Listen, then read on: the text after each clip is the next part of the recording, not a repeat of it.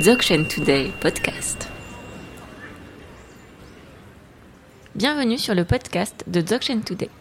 Cette série, intitulée Qu'est-ce que le Dzogchen nous plonge dans les fondements du Dzogchen et présente la richesse de cette tradition, son histoire et ses lignées, son chemin, son résultat et bien plus encore.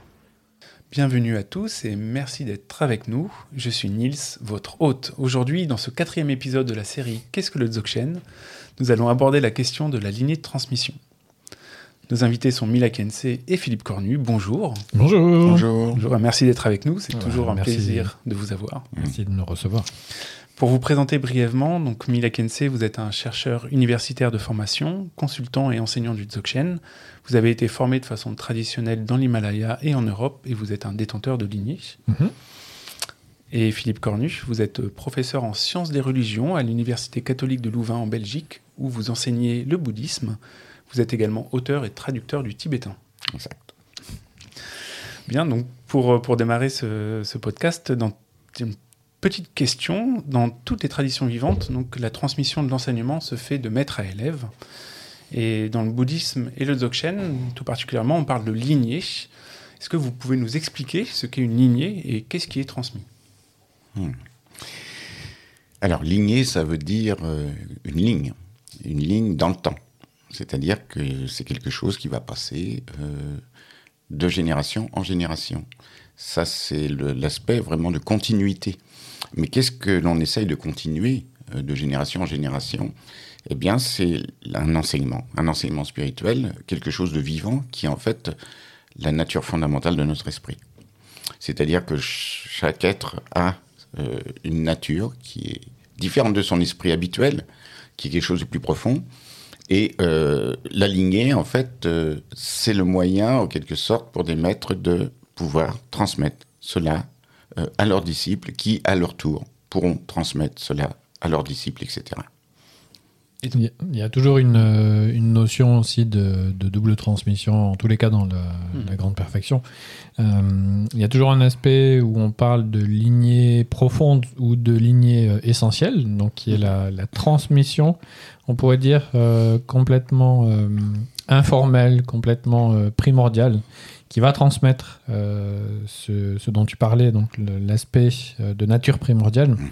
et puis un aspect formel de euh, la lignée, un aspect formel de la transmission, qui est que pour garantir le fait que cette transmission par l'essence ou transmission de l'essence soit toujours vivante, il faut un cadre formel.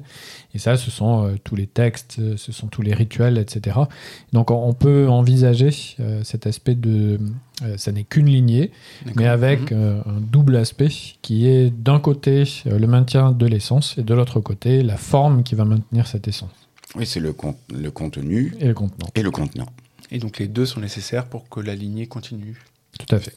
Oui, parce que la forme permet de maintenir justement l'essence, mhm. alors que sinon elle peut se dissiper. Bien, merci beaucoup.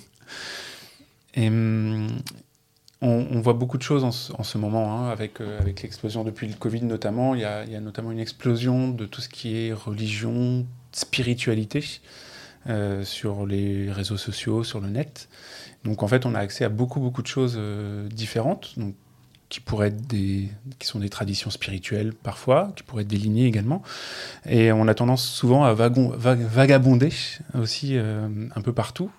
Est-ce que tout ça c'est bénéfique ou est-ce qu'on doit s'inscrire en fait dans une lignée pour obtenir, pour peut-être pas obtenir, mais pour euh, que ça soit un peu plus durable en fait? C'est une double question parce qu'en fait euh, qu'il y ait un choix extraordinaire qui n'a jamais été euh, auparavant, parce qu'avant, en fait, euh, les gens étaient dans une tradition locale, ils n'avaient pas de choix, en fait. Géographique. Voilà. Donc là, maintenant, effectivement, euh, il y a un choix énorme. Mais ça fait aussi un petit peu supermarché spirituel aussi. Donc on choisit une option, une autre. Ça peut être très excitant, c'est très bien. À un moment donné, ça peut devenir aussi un facteur de dispersion tout dépend euh, de comment on se positionne par rapport à une voie spirituelle. Si, si on suit un chemin, il faut suivre un chemin. C'est-à-dire quelque chose qui est une certaine cohérence. et, dans le, et aussi dans la longueur. Et c'est surtout ça. Donc c'est là qu'en fait il faut, euh, disons, choisir un chemin plus particulier. Mais ça n'empêche pas d'avoir le choix d'autres euh, options qui vont euh, enrichir parfois aussi son Oui, approche. c'est exactement ça. Ça peut être intéressant d'aller voir ce qui se fait ailleurs d'une certaine manière. Pour, Oui. euh, Oui, puis au début, il faut bien essayer aussi de voir un petit peu quel est le chemin qui va convenir. Ça, c'est indispensable. Maintenant, à un moment donné, il faut se concentrer si on veut approfondir une che- un chemin.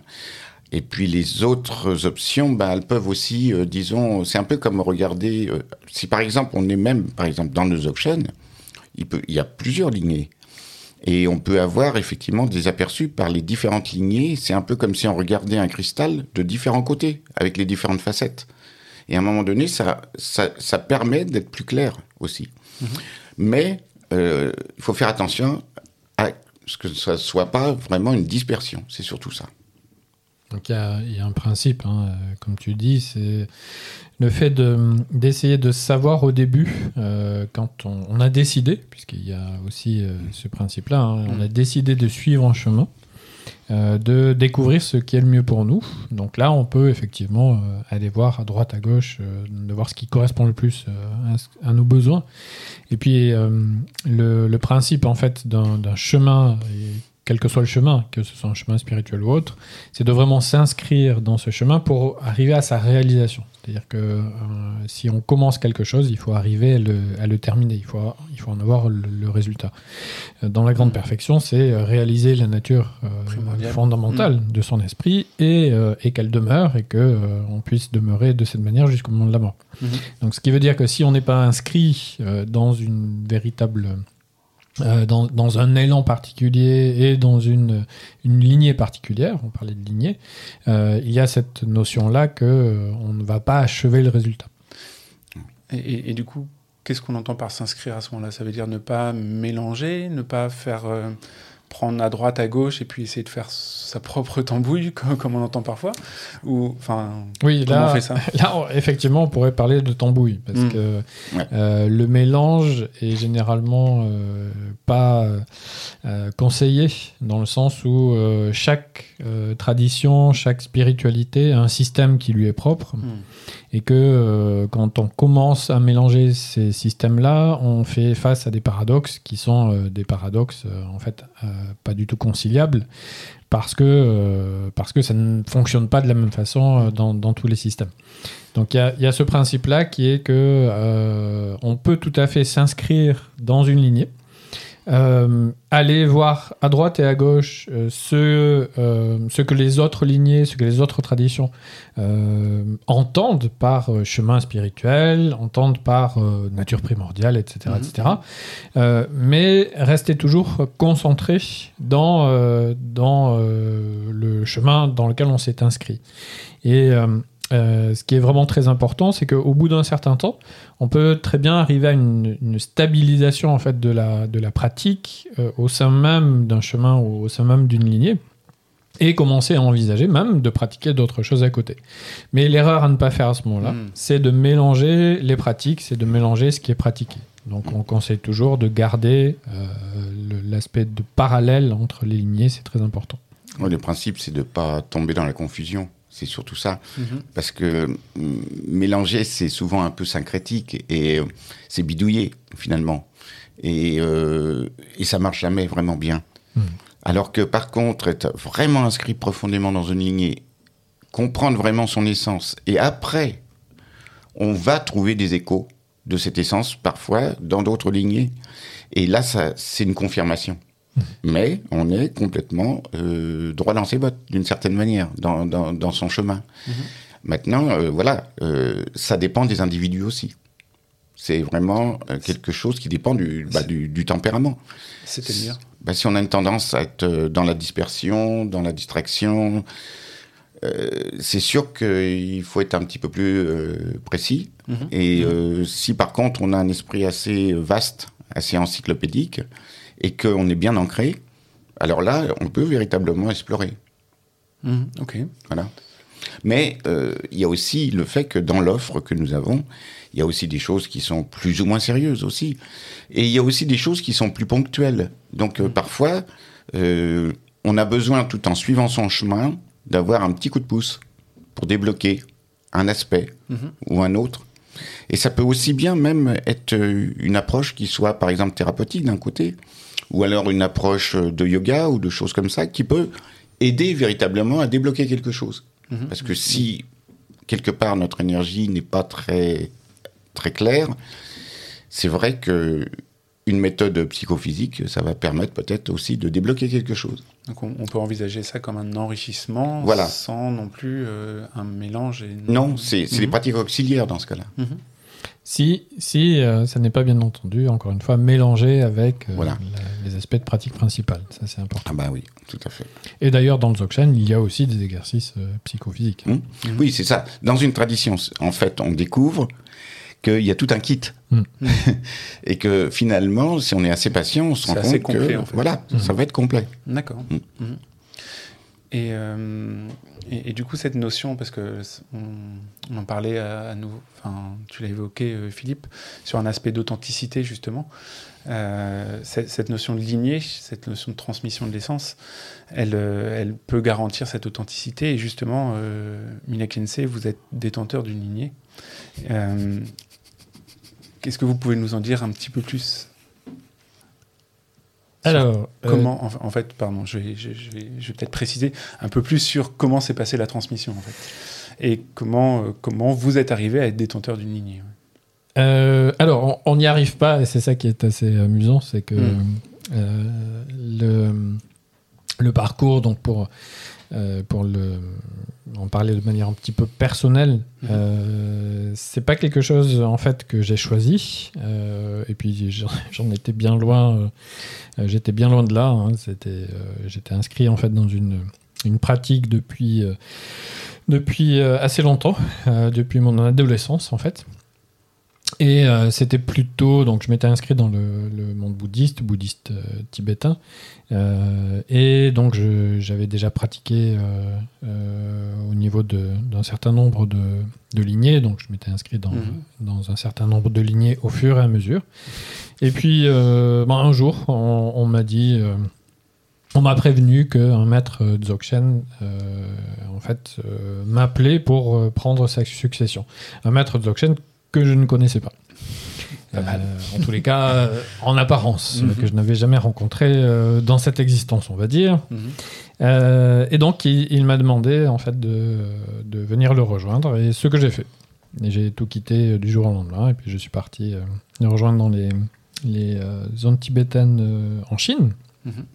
Et donc là, il y a eu euh, un certain nombre de, choses, euh, on pourrait dire préemptives, c'est-à-dire euh, de savoir déjà si j'étais la bonne personne pour prendre la, succession, de savoir quel type de connaissances j'avais déjà, de, savoir aussi dé- déjà si je pouvais parler tibétain. Ah, Donc j'ai dû lire des textes euh, et m'adapter puisque je connaissais, euh, pour la petite histoire, je connaissais le- bien le, le la sake, c'est-à-dire le, le parler de l'assa. Mhm. Euh, mais là, là, je débarquais dans l'est du Tibet où la prononciation du tibétain n'est pas du tout la même. Mhm. Et donc j'ai très, j'ai dû rapidement me, me mettre à la page et donc j'ai dû lire notamment un certain nombre de textes pour euh, montrer que je savais lire et que et que je savais donc euh, parler tibétain et, euh, et euh, pouvoir être compris. Et puis euh, donc un certain nombre aussi de questions sur ma compréhension donc de, de la réalité, de mon esprit, euh, de, de son fonctionnement, etc., etc. Et puis euh, donc il y a eu les les premières transmissions euh, de, de pratiques de la grande perfection. Et euh, on dit souvent euh, dans, dans les régions tibétaines que euh, si euh, une ou un prochain euh, détenteur euh, de lignée est, un, est, est correct pour, euh, pour cette lignée, eh bien, euh, il va y avoir certains signes en fait, qui, qui vont apparaître. Et donc, euh, Mhm. ces signes sont apparus. Ce qui veut dire que ça a confirmé mon rôle euh, dans, euh, dans, la, euh, dans le fait de détenir Mhm. euh, une lignée. Mhm. Et donc, euh, à partir de ce moment-là, donc j'ai reçu un, un nom, euh, un nom corrélé à un maître du passé euh, aussi au sein de, de ces lignées. Euh, j'ai été intronisé, j'ai reçu une, plusieurs lettres, donc euh, une lettre de régence, une lettre, euh, une lettre officielle, donc c'est très officiel. hein, Oui, dans- oui, ça a l'air d'être très for- Voilà. formel. En tout Oui, ouais. c'est Ouais. très formel, très structuré. Très structuré. Mhm. Et, euh, et euh, j'ai reçu donc le- aussi une lettre euh, qui me, qui me euh, déclare comme étant Mm. le prochain détenteur de, de cette lignée. Donc ça a été quelque chose de, euh, de, très, euh, voilà, de très formel, de très formalisé. Euh, et c'est toujours le cas en fait dans, euh, dans les lignées du, du monde Dzogchen, euh, puisque c'est le détenteur précédent qui va nommer, en quelque sorte, donc qui va reconnaître et nommer Mhm. le, le prochain détenteur. Et, euh, et dans cette perspective, donc, euh, encore une fois, il y a toujours euh, un certain nombre de signes particuliers à, à avoir. Et, et ces signes peuvent être de, de plusieurs natures. Donc, on reviendra peut-être dans d'autres épisodes là-dessus. Certainement. Mais le, le point principal, c'est que, c'est que les, les détentrices et détenteurs de lignée euh, sont vraiment, en premier lieu, sont vraiment choisis par les précédents. Et ça, c'est Mhm. très important. Euh, ce qui évite, bien entendu, euh, un aspect de, de dilution euh, de l'enseignement. Parce que les détentrices et détenteurs suivants doivent absolument, en premier lieu, maîtriser les enseignements qu'ils ont reçus Mhm. et en second lieu, pouvoir, les, pouvoir les diffuser de manière totalement authentique et naturelle. Mhm. Et donc ça, ce sont les, les deux critères fondamentaux. Et le troisième critère en termes de grande perfection, c'est euh, le fait d'être euh, relié à, euh, à un maître du passé. Et donc ça, c'est Ah, un, autre principe, c'est le fait d'être reconnu en quelque sorte comme un détenteur du passé. Donc ça, ça fait aussi partie du, du processus. Mhm. Oui, c'est vraiment très intéressant, cette inscription justement dans, dans l'histoire, en fait, d'une certaine manière. Oui, ça fait une boucle. Ouais. Et pour, la, pour les maîtres de la grande perfection, c'est vraiment très important. Mhm. C'est-à-dire que s'ils vous appellent, et Mhm. ils vous appellent pas euh, pour n'importe quoi, ou ils appellent pas n'importe qui, euh, dans le sens, euh, bah, Mhm. tiens, c'est tombé sur toi, euh, c'est qu'il y a euh, automatiquement une, une reconnaissance immédiate, une reconnaissance naturelle, en fait, euh, dans euh, et le détenteur passé et le détenteur futur. Mhm. Donc ça, c'est vraiment très important. Il y a quelque chose d'assez étonnant aussi dans l'histoire de la lignée, c'est qu'en fait, on part de- d'un Bouddha primordial qui, qui s'appelle Samantabhadra, et puis ensuite, euh, il y a différents maîtres, et jusqu'à maintenant, Mhm. jusqu'à notre propre maître. Et en fait, euh, qu'est-ce qui est transmis Euh, C'est la nature de l'esprit, mais euh, Samantabhadra représente la nature de l'esprit aussi. Quelque part, c'est une- c'est c'est pas seulement linéaire, c'est une circularité. C'est-à-dire, ça vous ramène finalement toujours à votre à votre nature. Samantabhadra paraît lointain puisqu'il est le premier de la lignée et en, ré- en réalité, il est en vous. Mhm. Et et il y a ce principe-là aussi dans la lignée. Tout à fait. Il y a ce principe-là, et, et ça m'amène à, à une, une autre question, justement, pour, par rapport à hum, le fait d'être détenteur de lignée et de réaliser, en fait, d'avoir une certaine réalisation, on va dire, de- du but de la grande perfection. Est-ce qu'il y a, est-ce que c'est, quelle est la différence, en fait, entre, entre le fait de réaliser, on va dire, d'avoir une profonde réalisation et euh, d'être détenteur de lignée, s'il y a une différence Enfin, Ah bah, il y a une différence dans le sens où réaliser euh, enfin, la, la profondeur de l'enseignement, euh, ça c'est le but de tout, euh, tout pratiquant. Mhm. Et donc il y a un certain nombre de pratiquants qui vont réaliser effectivement l'essence de la lignée, mais ils vont pas forcément faire tout le processus qui a été décrit. Mhm. Ils ne vont pas forcément être appelés à être détenteurs de la lignée. Et il y a beaucoup de yogis qui sont euh, finalement assez solitaires et qui vont euh, avoir de grandes réalisations, Mhm. mais qui n'auront pas forcément beaucoup de disciples, ou très peu, ou même pas du tout. Donc ils, peuvent quand même transmettre, en fait Ah, tout à fait. Si un disciple se présente euh, et qu'il est adéquat, ils vont, ils vont transmettre. Mhm. Mais ils vont pas forcément former une lignée, parce qu'une lignée, ça veut dire vraiment aussi avoir des enseignements spécifiques. Mhm. Pas seulement le. Il y a une manière de. On a dit aussi qu'il y avait l'aspect contenant. Mhm. Et ben l'aspect contenant, il va varier selon les lignées, Mhm. même pour une même essence. Parce qu'il doit s'adapter, en fait. Voilà. Il, le, le contenant s'adapte aux besoins des, des êtres, on dit, hein, dans la grande perfection. Donc automatiquement, euh, ils vont pouvoir être reçus d'une certaine manière par certaines et certains, et d'autres ne vont pas euh, forcément coller avec euh, les besoins que l'on a. Voilà. Donc il y a, il y a cet aspect-là, peut-être pour, euh, euh, pour euh, aller un tout petit peu plus loin dans cette question. C'est le fait que un, une pratiquante ou un pratiquant qui est vraiment qui, a, atteint une très bonne réalisation, également son, son maître, normalement aussi dans la tradition, son maître le confirme, c'est-à-dire qu'il il lui dit tu as, tu as atteint cette réalisation-là, maintenant tu es porteur d'une bénédiction. Mhm. Et euh, pour, euh, pour le monde tibétain, porteur d'une bénédiction, ça veut dire pouvoir porter en fait le bien euh, ailleurs, pouvoir transmettre le bien qui a été atteint de manière individuelle, donc la grande perfection, le porter pour les autres. Donc c'est l'aspect d'essence. Ça, c'est l'aspect d'essence, effectivement. Et donc après, l'autre aspect euh, qui est euh, ce dont tu parlais, Philippe, de, du, du maintien d'une lignée euh, spécifique, Mhm. ça, c'est encore une fois quelque chose de différent. Mais il y a parfois, il y a parfois, on, l'a vu, hein, il y a parfois des exemples où euh, des non-détenteurs de lignée euh, avaient une telle... euh, euh, une telle facilité de transmission et une, une telle aura, on peut dire, euh, qu'ils ont euh, également formé des lignées qui n'étaient pas, euh, qui n'étaient pas historiques, par exemple. Donc il y a aussi ce cas de figure où, euh, euh, des euh, détenteurs euh, de la grande perfection euh, développent ou démarrent de, de nouvelles lignées par leur propre réalisation. Oui, et c'est ça aussi qui parfois fait des ramifications dans une lignée.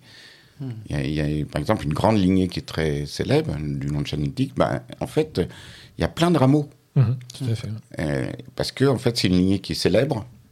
Mais euh, comme il y a eu pas mal de disciples qui ont reçu à différentes époques, et bien du coup, effectivement, avec leur réalisation personnelle, ça donne des styles un peu différents. Il y a toujours une branche mère et des Voilà. branches filles. Et ça change rien à l'authenticité de la ligne en question. Pas du Pas tout. D'accord. Eh bien, je vous remercie beaucoup. Merci. Merci Merci. Cornu, merci Mia Kensei.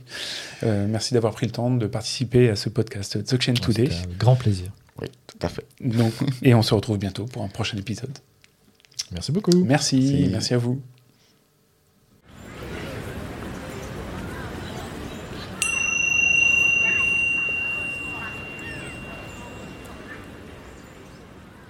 Si vous avez aimé cet épisode, n'hésitez pas à le dire en mettant un commentaire sur votre application podcast préférée et partagez-le avec vos amis.